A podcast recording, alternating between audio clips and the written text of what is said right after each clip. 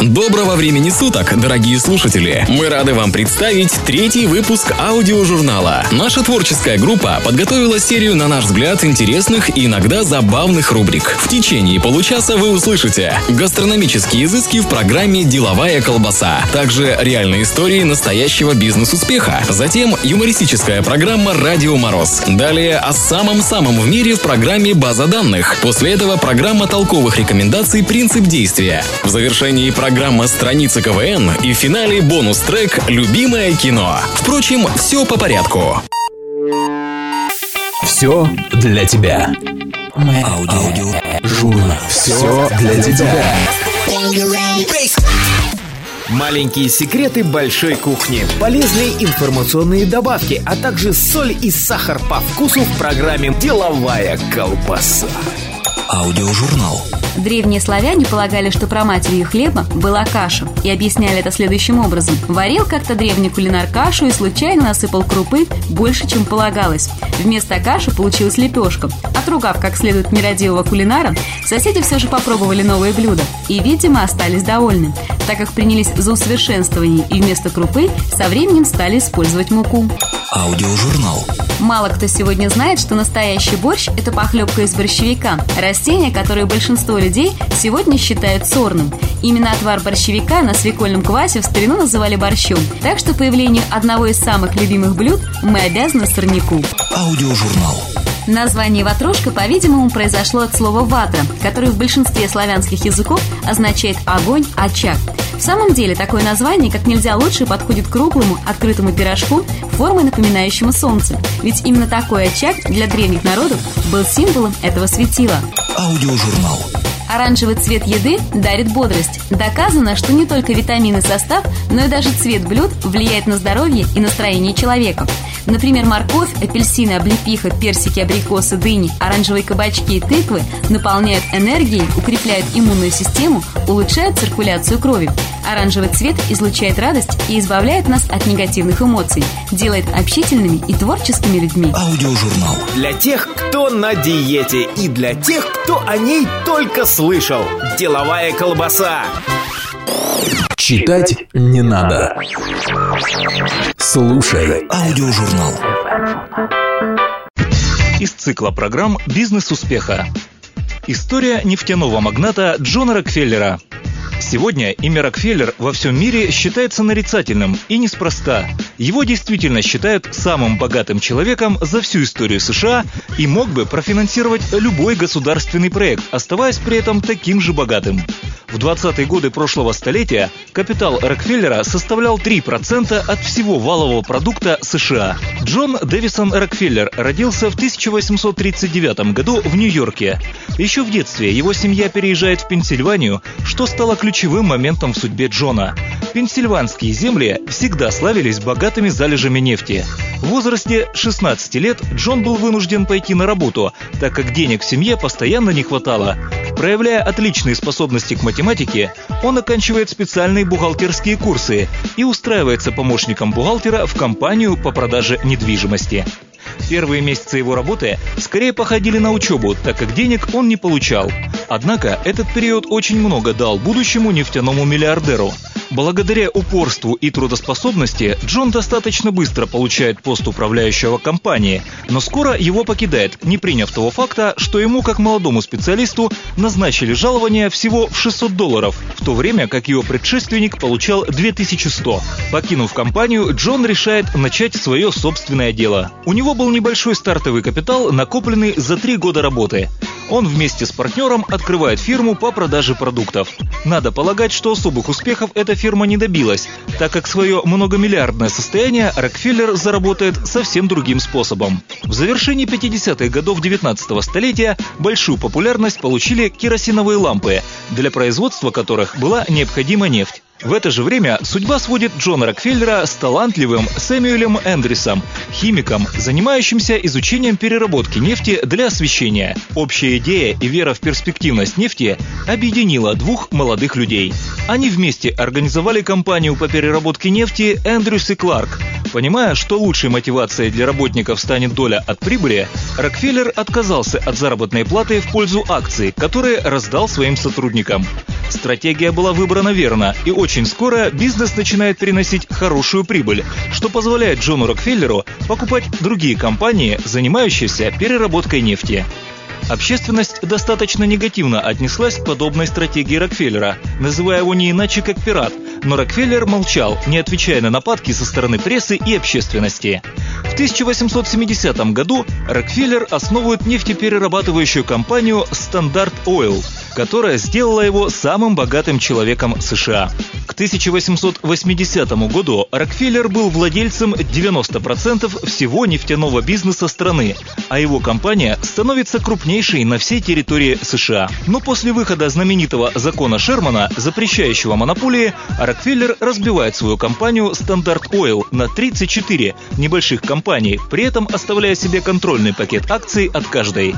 Это объясняет тот фактор, почему за каждой нефтяной компанией в США стоит имя Рокфеллер. Его компания Standard Oil ежегодно приносила своему владельцу доход в 3 миллиона долларов.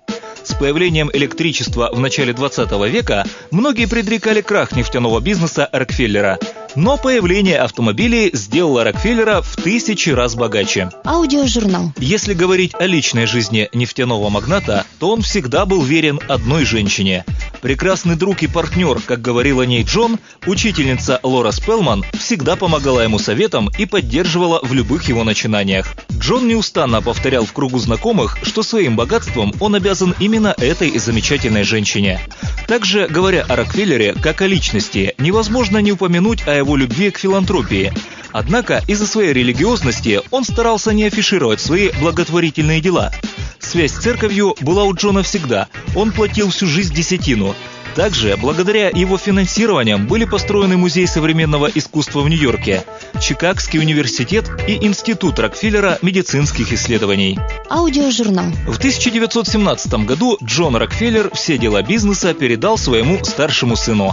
Сам же до самой смерти продолжал заниматься благотворительностью, принося людям и обществу пользу. Сегодня имя Рокфеллера является символом богатства.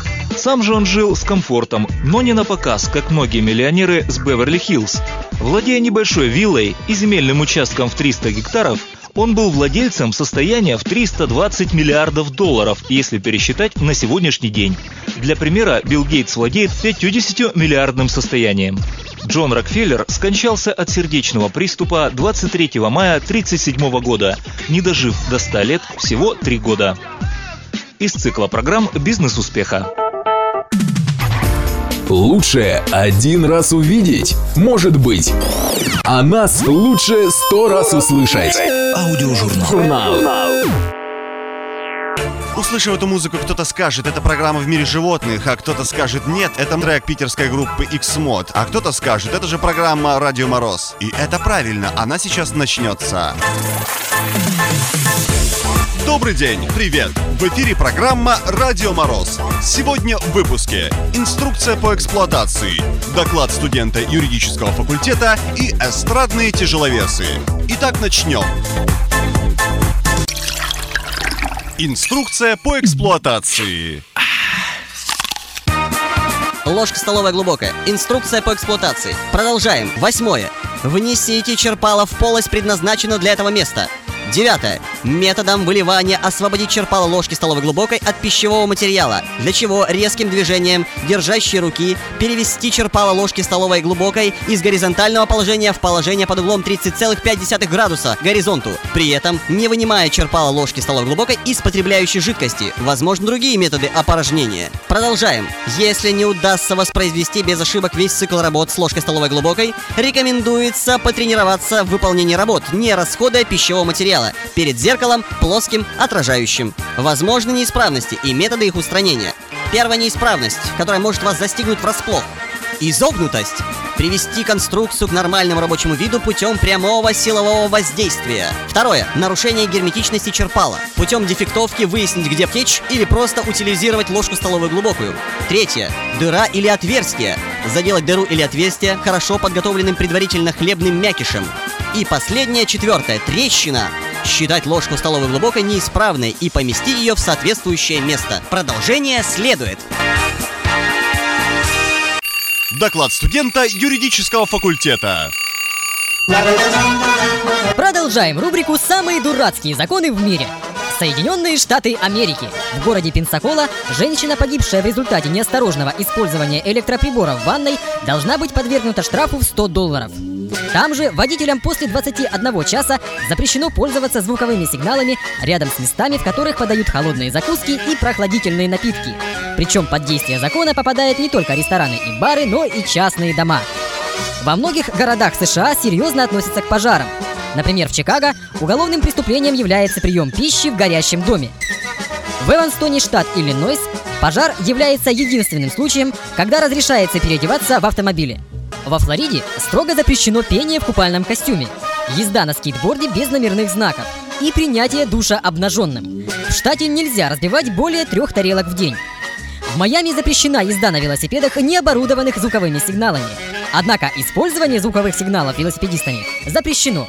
Что касается законов, которые сложно не нарушить, то здесь первенствует Арканзас. В этом штате запрещено кому бы то ни было и под каким бы то ни было предлогом приближаться к окнам и дверям избирательного участка ближе, чем на 15 метров в день выборов и во время подсчета голосов, что делает преступниками всех избирателей штата. На сегодня все. Коля Федичкин специально для программы «Радио Мороз». Эстрадные тяжеловесы. Семен Альтов. Два человека разговаривают, постовой останавливает машину. Постовой. Сержант Петров, попрошу документы. Водитель. Добрый день. Постовой. Документы ваши, права. Водители, не говорите, очень жарко. Постовой. Права. Водитель, что? Постовой, вы плохо слышите? Водитель, говорите громче. Постовой орет. Вы нарушили правила, ваши права. Водитель, вы правы. Очень жарко. Я весь мокрый, а вы? Постовой, вы что, глухой? Какой знак висит? Знак висит какой? Водитель, где? Постовой, вон там наверху. Водитель, я вижу, я не глухой. Постовой, красное с желтым наверху для чего повешено? Водитель, кстати, там что-то висит. Надо снять, а то отвлекай. Постовой посередине на желтом фоне, что чернее такое красное? Водитель громче, очень жарко. Постовой, вы глухой? Водитель, я плохо вижу. Глухой, да еще слепой, что ли? Водитель, не слышу. Постовой, как же вы за руль-то сели? Водитель, спасибо, я не курю. Да вы не волнуйтесь, вон в машине двое сидят. Один видит, другой слышит. А я рулю. Постовой, черная стрелка направо зачеркнута, зачеркнута. Что это значит? Не слышу. Водитель, вы что, глухой? Зачеркнуто, неверно поставили, потом вычеркнули. Постовой, вы в своем уме? Это значит, направо поворачивать нельзя. Водитель, кто вам сказал? Ну все, держите краба. Слушайте родителей, учителей и программу «Радио Мороз». Они вас плохому не научат. До свидания.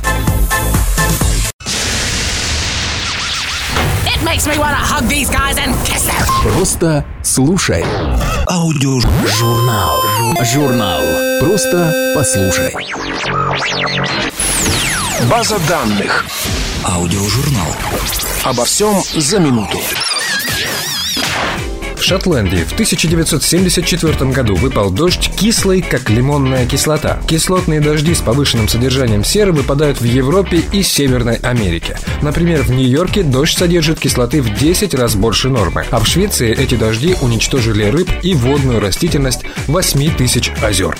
Аудиожурнал. Каждую минуту в мире выпадает 900 миллионов тонн воды. Диаметр дождевой капли достигает 7 миллиметров. В среднем в мире за год выпадает 1061 миллиметр дождевых осадков. И если бы вся атмосферная вода вылилась на Землю, наша планета была бы покрыта водным слоем толщиной 25 миллиметров.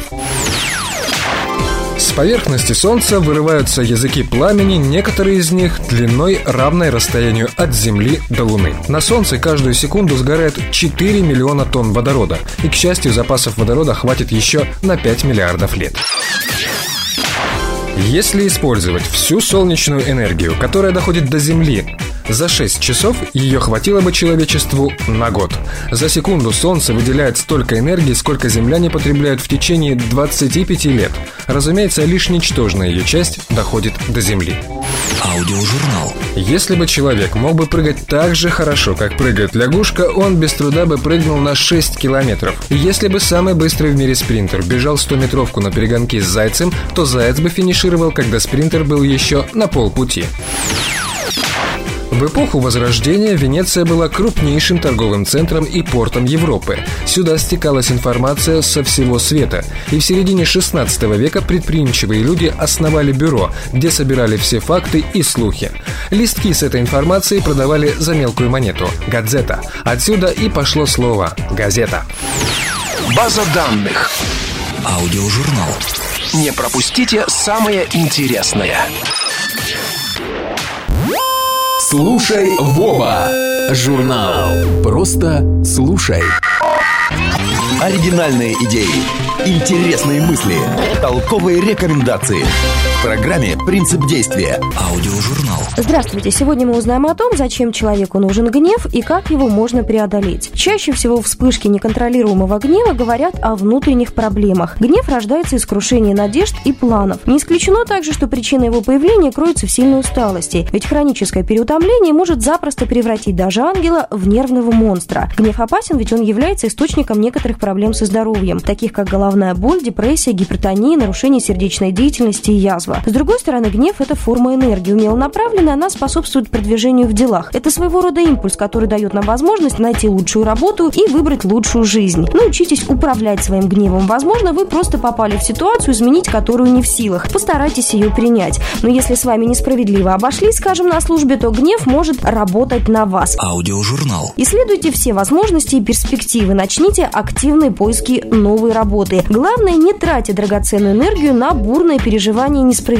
своего положения. Сосредоточьтесь на решении проблемы, и гнев станет вашим союзником. И, наконец, несколько способов преодоления гнева. Оттяните время, подсчитайте до 10. Отойдите в сторону от человека, вызвавшего вспышку гнева. Лечить не только время, но и расстояние. Пройдитесь пешком или сделайте гимнастику. Движение помогает. Если действительно ничего нельзя изменить, оставьте все как есть. Не будьте слишком категоричны, старайтесь не использовать в споре такие слова, как «никогда» и «всегда». Слушайте, в чем-то вы можете ошибаться, но вы поймете это только если сможете унять свое раздражение, пока слушаете собеседника. Если вы сердитесь на любимого человека, обнимите его и постарайтесь выразить искренние положительные чувства. Если вам не хочется этого делать, то тем больше причин поступить именно так. Извинитесь, ошибки – это естественная и весьма ценная часть нашей жизни. Когда мы пытаемся скрыть их, то обычно терпим неудачу. Скажите, я не прав, мне очень жаль, когда вы понимаете, что допустили бестактность. Это простое признание уменьшит ваш гнев. Смотрите вперед, полезно спросить себя, что самого худшего я могу ожидать в данной ситуации. Ведь большинство из причин нашего гнева всего лишь мелкие раздражители. Между ними и действительной бедой лежит целая пропасть. И попросите о помощи. Если у вас есть установка на гнев, то есть вы предрасположены злиться,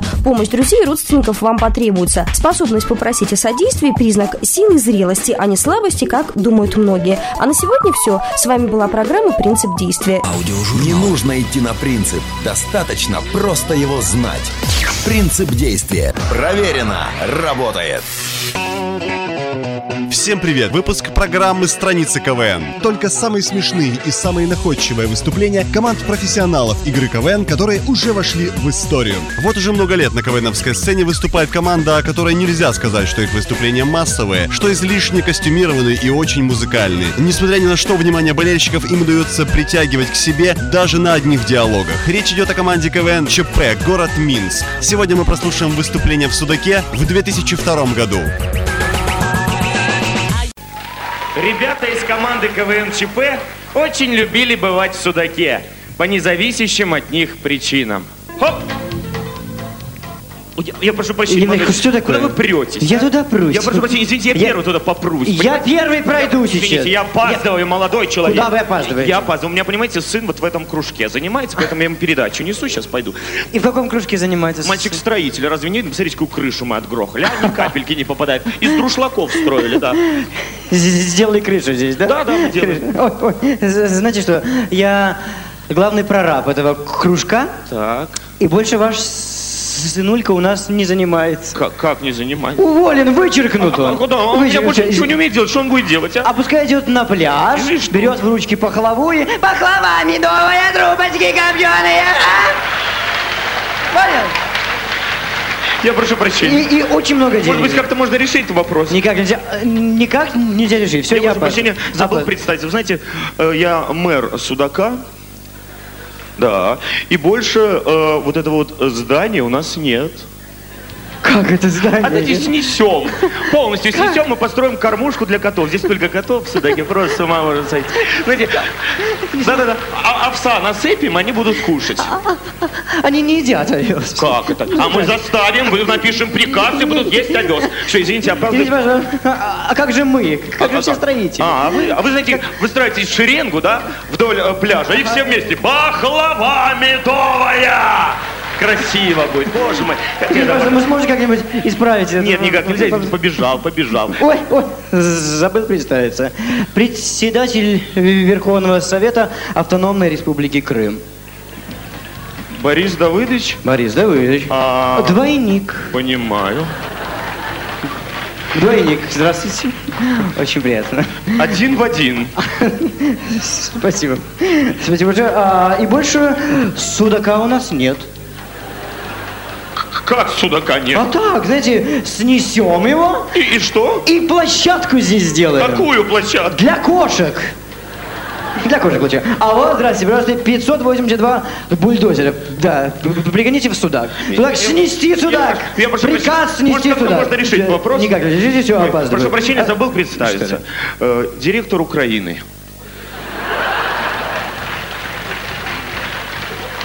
Леонид Данилович, фамилию называть? Не, не надо. И больше Крыма у нас нет. Как это? Знаете, как там, это где вот этот перешейчик, который соединяет да, с материком. Мы вот этот, вот, вот так, о, и этот островок будет в Турцию за коврами и назад. В Турцию за коврами и назад. Боже мой, за коврами и назад. А не надо, тогда будет просто в Турции. И они не надо будут знать, что делать со своими коврами, Не понимаете? надо, пожалуйста. Вот. Я вас очень прошу. Нет, ничего не извините, побежал. Может, можно как-нибудь работы. исправить, пожалуйста. Нет, никак нельзя, все, извините, я... Ой, забыл представиться, сын мой. Господи. Господи, господи. И больше Украины у нас нет. Как? Смотри, разминаюсь молниями. Киев. Не надо. Харьков. Не надо. Ресторан «Прохлада».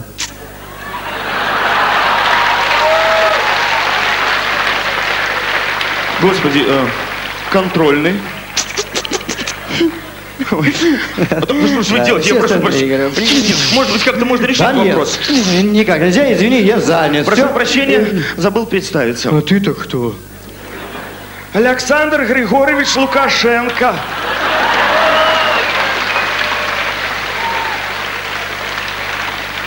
Ну иди первым, сын мой. Правильно. Кто ж пирот батьки у пекла полезет? Вы прослушали фрагмент выступления команды КВН ЧП «Город Минск» на фестивале в городе Судаке в 2002 году. До новых встреч! Аудиожурнал. Программа «Любимое кино». Кинолента 2010 года «О чем говорят мужчины». Режиссер Дмитрий Дьяченко. Знаете, что я скажу? Не нужно пытаться осуществить мечту. Пусть так и остается мечтой. Почему? Потому что мы как мечтали? Что выезжаем утром, едем с ветерком по пустой дороге, ужинаем в Киеве над Днепром. Я же уже извинился. Саш, ну ты козел и урод, только что это меняет? Я говорю, невозможно осуществить мечту. Вот я в детстве мечтал, что у меня будет белый Мерседес. Но я как об этом мечтал, что он так раз и есть. А сейчас я, я могу себе его купить. Но, во-первых, ну не из мечты столько денег отдавать, даже за Мерседес. Под домом не поставишь его, либо поцарапают, либо вообще угонят. Когда он белый? В Москве 9 месяцев грязь. Да, да, да, да.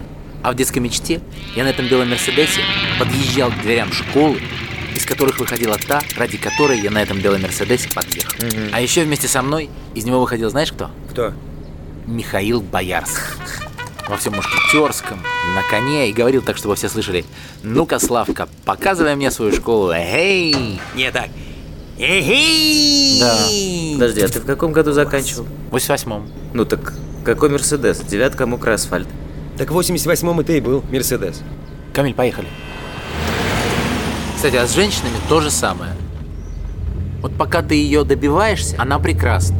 А Вот вы уже живете вместе, она утром уходит на работу, целует тебе и говорит. Ты мой не бритыш. Или даже так. Ты мой заспанный чебурашка. Не-не, чебуравка. Чебуравка. И вроде вот это так мило, да? Но так противно. Да, и то, что ты заспанный не бритыш чебурашка, это натяжка. Не, Леш, это натявка. Ага. Или вот это вот. Ну все, до вечера. Чмоки. Ну какие нахер чмоки? Хочешь поцеловать? Поцелуй, все. Или мелочь какая-то. Знаете, заметил, что у нее сапоги стоптаны с одной стороны больше. Ага. И думаешь про себя. Косолапит. Потом думаешь, ну и ладно, у тебя тоже так, но вот это слово косолапит. Ой. А так, а так, а так она мечта. Ее не нужно там трогать руками. Слав, не трогай руками. Тогда Ромео и Джульетта. Получается, хорошо, что они умерли. Ведь они столько преодолели ради своей любви. А выдержал бы, скажем, ее любовь, если бы она узнала, что он говорит «звонит». Или что он носки по всей квартире разбрасывает. Привык, что за ним мама леди Монтеки подбирает. И что он ходит по квартире в одних трусах. Чешет там себе.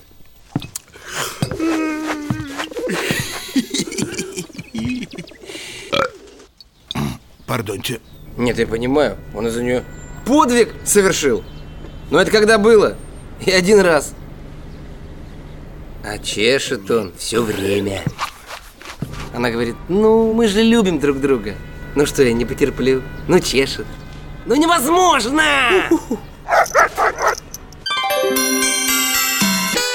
Ну вот и подошел к концу выпуск нашего аудиожурнала. Спасибо, друзья, что вы были с нами. Надеемся, вам понравилось. До встречи через неделю.